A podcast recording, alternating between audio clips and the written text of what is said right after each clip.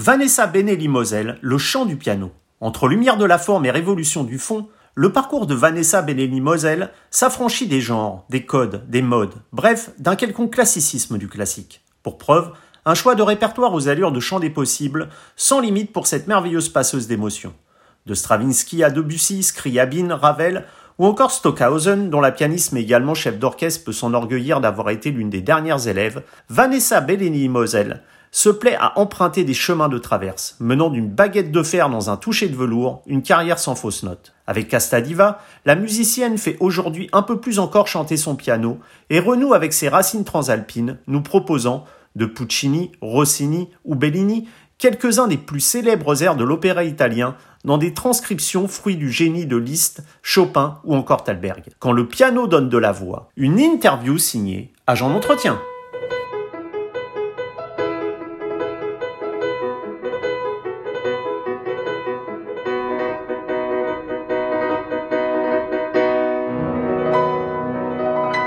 Vanessa Benelli-Moselle, bonjour. Bonjour.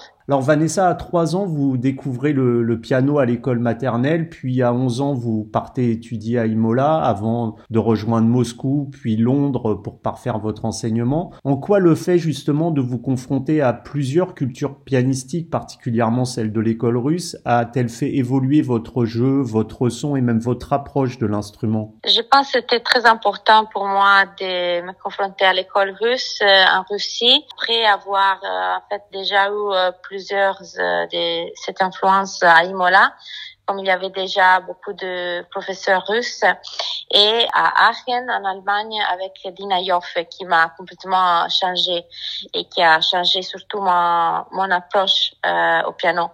Donc, la seule école euh, italienne, c'est l'école napolitaine, où avec laquelle j'ai pas eu de, j'ai pas eu, j'ai pas eu d'influence. Donc, à Imola, déjà, j'avais j'avais étudié avec les professeurs euh, de l'école russe. Après, avec Dina Yoff et Aachen, euh, même chose. Et surtout à Moscou, quand euh, j'ai rencontré Voskresensky à Paris pendant une masterclass. Et après, il m'a invité à étudier à Moscou. Ça a complètement changé mmh. toute ma façon de jouer.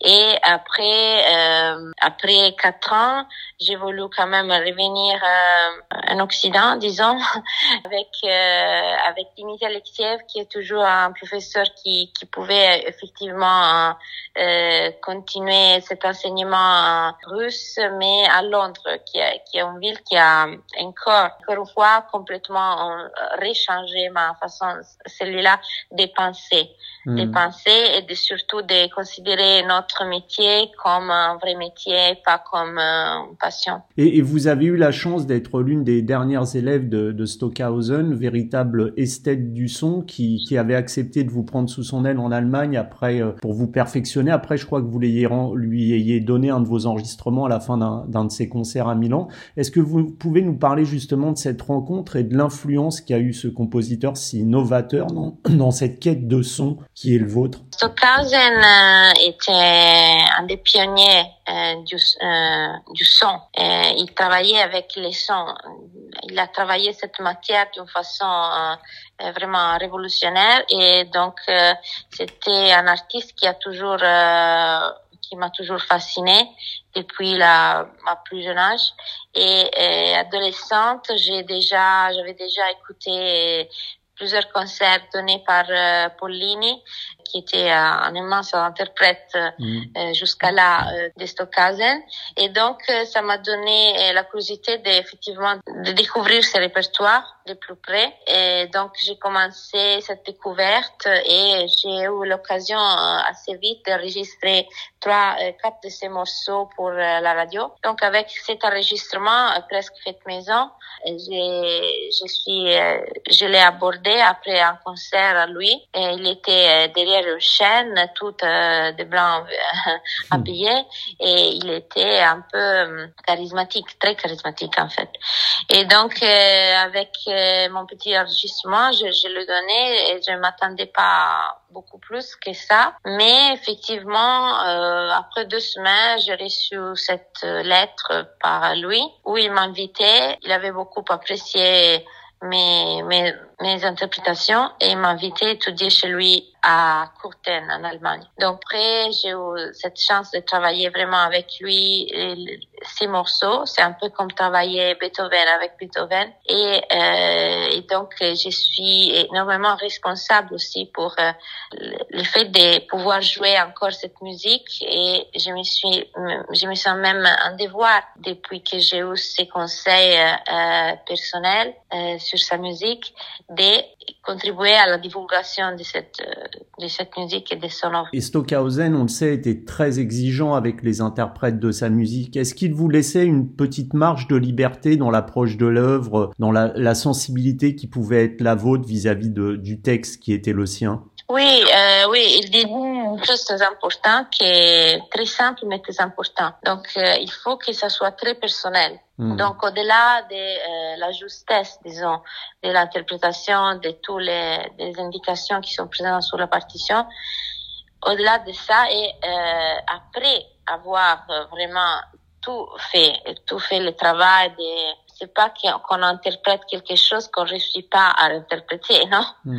Donc euh, d'abord il faut il faut il faut y arriver. Et après quand tout le travail est fait, il y aura cette touche de personnel qui déjà c'est inévitable, mais il faut aussi euh, euh, maximiser cette euh, la, la personnalité, tu vois, exagérer, non? Et donc ça donnera vraiment la comment dire, la cerise sur, la, sur, le, sur gâteau pour une parfaite interprétation comme en fait il, euh, il entendait. Et Stockhausen, il était très précis dans son approche musicale avec des rythmes poussés jusqu'à l'extrême, des dynamiques. Comment vous, à titre personnel, Vanessa, vous abordez un texte, une partition? Est-ce que vous vous laissez guider au départ par l'émotion qu'elle génère en vous avant de plonger en profondeur dans les détails du texte? Dans beaucoup de, de partitions, il y a par exemple un accord avec plusieurs dynamiques à l'intérieur de cet accord. Donc, euh, on a cinq doigts. Ça veut dire que euh, chaque de notre doigts doit faire un, une dynamique différente. Vous, vous imaginez la mhm. difficulté, par exemple. Donc, euh, oui, il y a plusieurs passages euh, qui doivent être euh, extrêmement précis. Donc, pour moi, j'ai commencé ce travail surtout avec la, la, précision rythmique et puis j'ajoute la précision dynamique et après, il faut que ça, que ça, ça devienne dans moi. Hmm. Donc, il faut que euh, j'absorbe absolument ça et que je, je, je, je, je, l'ai appris par cœur cette œuvre. Donc, euh, c'est devenu vraiment euh, à l'intérieur de moi. Je hmm. J'ai pas hmm. besoin d'y penser. Pour moi, cette dynamique est là et, et cette note ne peut pas être jouée d'une autre façon que, que cela. Mm. Donc, euh, c'est complètement, finalement, enfin, ça, ça devient automatique. Mm. Et c'est là que l'interprétation peut euh, effectivement prendre vie quand euh, tout le reste euh, est déjà assimilé. déjà là, mm. assimilé. Oui. Mm. Et le compositeur Eric Tanguy me disait une partition dit beaucoup de son auteur, de son monde intérieur comme de sa poétique. Est-ce que vous pensez qu'il en est de même pour une interprète dont forcément l'interprétation est-ce qu'elle s'avère, au-delà du respect du texte dont on parlait, un reflet de sa propre sensibilité, de sa personnalité? Oui, oui, oui, absolument. L'interprétation est la personnalité de l'interprète. Il n'y a aucun autre filtre. On ne peut pas être faux dans hmm. ça. Il y a une telle sincérité quand on monte sur scène que c'est, ça fait même impression parce qu'on est là et c'est, il y a pas seulement notre interprétation, mais la, la meilleure version, non? Hmm. La meilleure version de, de ce qu'on est vraiment au-delà de la pièce, au-delà de la composition. Ça devient, ça devient presque superflu la, hmm. la, la composition. Euh, c'est vraiment l'interprète qui est là avec son instrument et ce qu'il joue, c'est c'est même pas euh, important. C'est vraiment l'interprétation qui est qui est mise en scène, qui est là et c'est euh, cette interprétation qui est propre de, de l'interprète. Et la composition aussi est propre de l'interprète. On oublie que c'est écrit par euh, tel ou tel compositeur. Ça devient ma composition, ça devient ma ma version, donc mon morceau écrit par par mois presque. Hmm. Et outre euh, Stockhausen dont, dont, on parlait tout à l'heure, Vanessa, dès l'adolescence, je crois que vous êtes passionnée pour l'art contemporain. Est-ce ce qui vous a conduit justement à, à, vous pencher également sur la musique contemporaine afin de construire une espèce de pont comme ça entre différents arts? Oui, tout à fait. Je suis passionnée par euh, par les designs. J'ai eu une période euh, les Corbusier.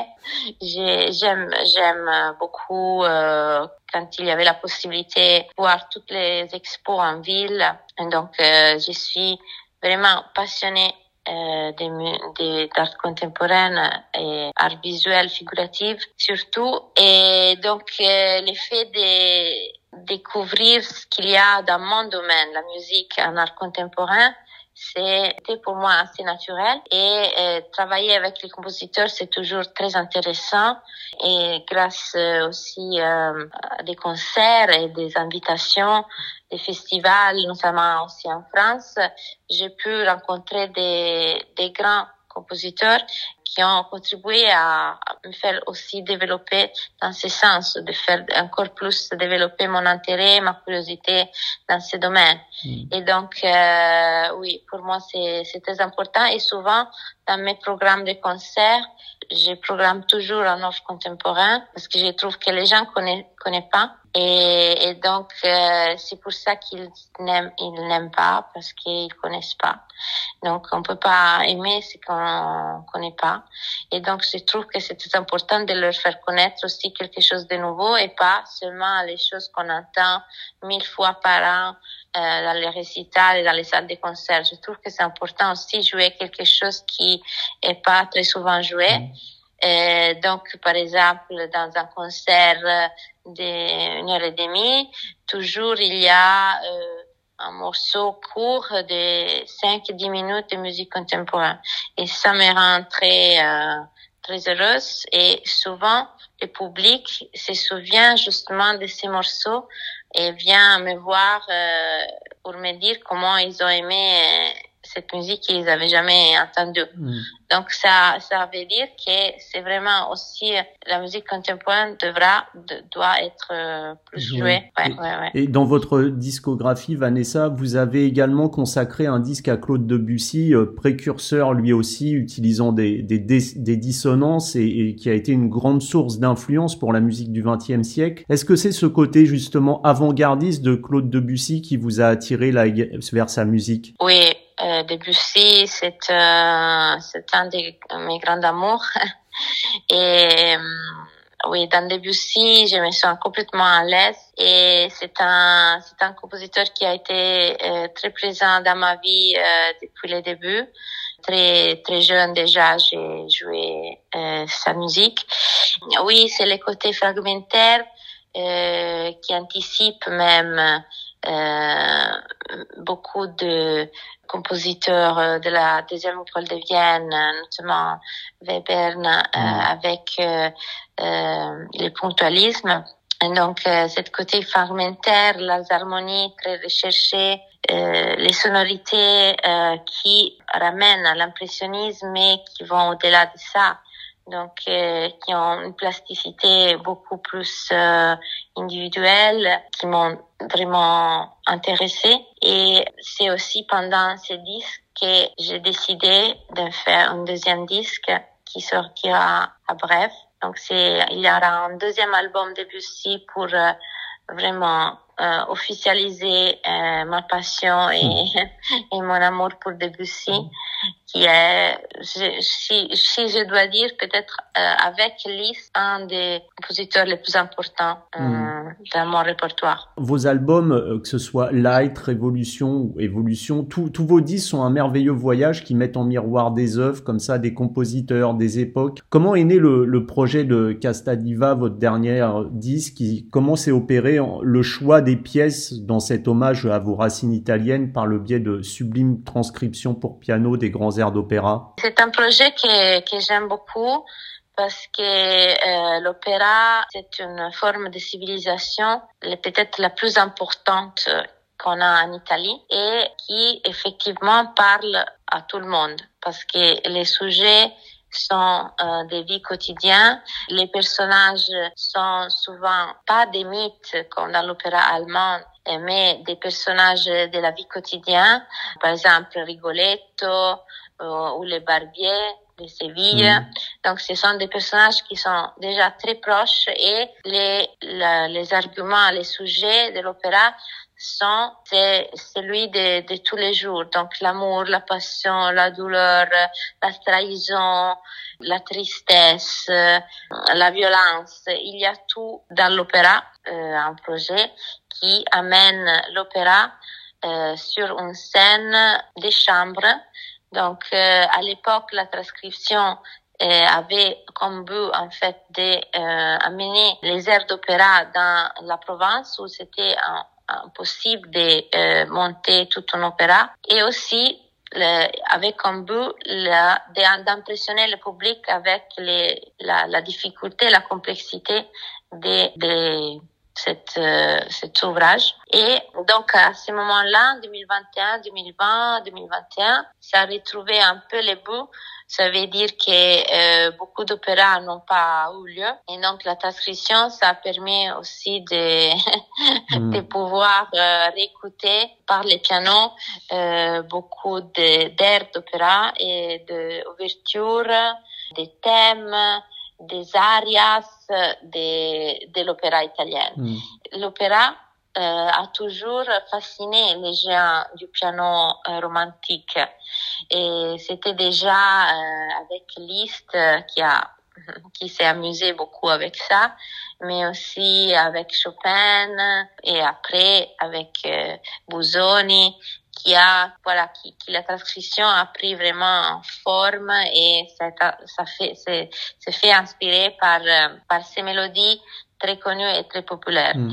Dans ce disque, j'ai voulu aussi euh, mettre euh, des, inclure des, des morceaux de, de rarité comme le Wittgenstein, euh, cette transmission de, de l'air de Madame Butterfly, euh, les, les corps, les cœurs à bouche muette pour la seule main gauche. Et euh, par exemple, le Ginsburg, cette transcription de ce pianiste soviétique qui n'a pas pu sortir de l'Union soviétique, c'est pour ça qu'il n'est pas très connu chez nous, mais qui a fait une incroyable transcription du Berbier euh, de Figaro, mm. de, de, du Berbier de Séville. Hmm.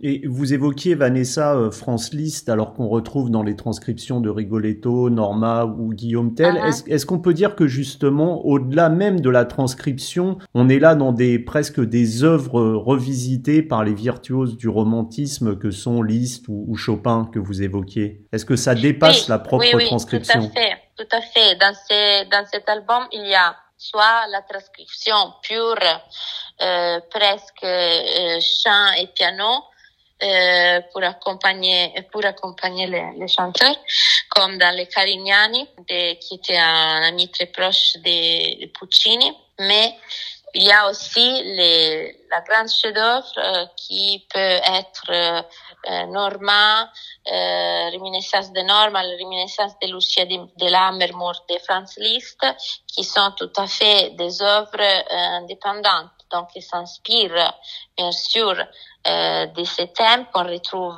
pendant pendant les morceaux, mais euh, qui ont un style euh, tout à fait euh, listien. C'est vraiment liste, c'est même wagnerienne des fois dans les harmonies. Donc c'est tout à fait liste qui euh, qui est dans toute son splendeur, voilà, mm, mm. et qui qui sont des, des, compositions qui sont devenues même des symboles de ces compositeurs, de Franz mm, Liszt. Donc, le style a complètement, euh, a, complètement été assimilé par Liszt qui, qui l'a fait propre et qu'on retrouve aussi dans d'autres œuvres, œuvres de, de Franz Liszt. Et Vanessa Benelli-Moselle, outre justement votre carrière de pianiste, vous êtes également donc chef d'orchestre. Euh, ce souhait, est-ce que c'était la, la, volonté de pouvoir élargir votre répertoire à la musique symphonique, par exemple, tout autant que le souhait de retrouver cette sensation lorsqu'enfant vous mimiez les, les, symphonies de Beethoven à la maison? La, la direction a été inspirée pour euh, approcher des œuvres du répertoire orchestral qui ont, qui me fascinent, qui me passionnent et la seule moyenne pour effectivement étudier et apprendre cette œuvre, c'était étudier la direction. Donc, euh, c'est vraiment le répertoire qui m'a poussé encore plus euh, à, à, commencer mes études et euh, en direction. Et le fait de pouvoir apprendre et garder en profondeur des partitions comme Bruckner, mm. Mahler, Rossini, qu'on ne peut pas travailler au piano. Donc, encore d'autres compositeurs encore d'autres styles qui vont que faire du bien en fait aussi à mon piano parce que ça veut dire élargir, élargir, élargir ma connaissance euh, dans, dans ce domaine qui est une, une, un seul finalement, qui est la mm. musique. Oui, Mahler, par exemple, c'est une énorme découverte de pouvoir euh, effectivement plonger dans cette musique grâce à la direction et aussi pouvoir travailler avec des musiciens qui sont en face de moi. Ça, c'est un, un processus complètement différent, mm. totalement différent de ce que j'ai fait euh, jusqu'à il y a trois ans au piano et euh, c'est très intéressant parce que on, on communique beaucoup avec euh, notre, notre, corps mais aussi notre euh, cerveau. Mm. Donc la communication est très importante donc il faut avoir tout très bien clair dans notre tête pour pouvoir effectivement les communiquer avec liberté et ne pas être collé à la partition. Donc, j'ai souvent apprends les œuvres par cœur en direction et, et, voir une, une, interprétation qui est aussi très claire parce que c'est pas nous-mêmes euh, en tant que chef qu'interprétons, mais qu'on doit euh, communiquer notre interprétation à des, à des musiciens qui sont en face de nous. Donc, à travers cette euh, puissance euh, qui est euh, la sonorité orchestrale, communiquer cette interprétation qui est d'ailleurs mon interprétation au public qui est euh, toujours les euh, les buts. Pour moi, les buts rejoindre mon, rejoindre le public avec mon interprétation de n'importe quelle œuvre, n'importe mm. N'importe quel instrument et l'instrument où euh, l'interprète, ça devient qu'un moyen pour euh, faire passer la musique au public. Hmm. Et ça, c'est c'est vraiment la c'est vraiment l'aspect plus créatif qu'on a dans notre métier, donner un sens à notre interprétation et être convaincu de notre interprétation. C'est ça qui nous rend complètement créatifs, qui nous fait vivre aussi, qui fait mm. vivre l'interprétation et les concerts. Et dernière question, Vanessa Benelli-Moselle. On note euh, un cruel manque de, de parité dans la direction d'orchestre avec euh, trop peu de, de femmes chefs d'orchestre. La parité devrait être basée sur le talent et non sur une obligation de se dire euh, il faut absolument une femme chef d'orchestre. Comment ouvrir justement cette direction d'orchestre aux femmes sans sombrer dans une forme d'obligation et, ainsi pouvoir modifier les choses en, profondeur pour aller vers cette parité? Non, je pense qu'il y a des, des chefs d'orchestre, des chefs d'orchestre euh, médiocres euh, aussi dans les genres masculins. Donc ils, euh, ils doivent ils doivent avoir une parité aussi dans ça. Donc tout le monde peut doit avoir euh, le droit à s'exprimer. Et des gens qui font qui font ça mieux, des gens qui font ça non comme dans toutes choses, non dans mm. tous les métiers, il y a des gens qui sont des génies, des autres qui sont moins. Donc ça, il faut donner aussi la parité à, aux femmes. Donc euh, euh, il ne faut pas exiger des femmes qui sont des génies à, chaque fois, mais il faut donner à toutes les femmes l'opportunité de, de, se développer et de ne pas être des génies comme euh, les, les, hommes. Donc mm. on n'a pas eu que des hommes euh, grands chefs d'orchestre, mais on a aussi eu des hommes qui sont qui sont euh, des chefs d'orchestre corrects. Voilà, et ils ont eu tout à fait cette possibilité et peut-être aussi de grandir et de développer. Euh, mm. donc, euh, oui, je pense que voilà, il faut donner à tout le monde la possibilité de grandir, de se développer. Donc, surtout euh, aux femmes, peut-être pour récupérer euh, le temps qu'on a qu'on a perdu. Mm. Il faut absolument donner aux femmes plus de possibilités euh, parce que on en a moins hmm. simplement. Donc euh, c'est le temps de donner aux femmes euh, plus de possibilités et de, pour ne pas seulement rattraper le temps, mais aussi pour leur, leur donner la possibilité de s'exprimer, de se développer, de grandir si ils ont la possibilité ou justement de rester euh, mais dans, dans, dans, leur niveau, mais euh, comme pour les autres, euh, comme pour les hommes aussi, de euh, faire ce qu'ils vont pouvoir faire aussi avec leurs moyens. Hmm. Donc, euh, il ne faut pas exiger, euh, comme toujours, aux femmes les plus grands niveaux possibles, excellence. Non, on est beaucoup plus exigeant avec les femmes. Donc, oui, il faut être beaucoup plus humaine avec ça aussi. C'est ça qui a développé. Écoutez, Vanessa Benelli-Moselle, merci pour cette interview et puis euh, on vous dit à très bientôt. Merci. Au revoir.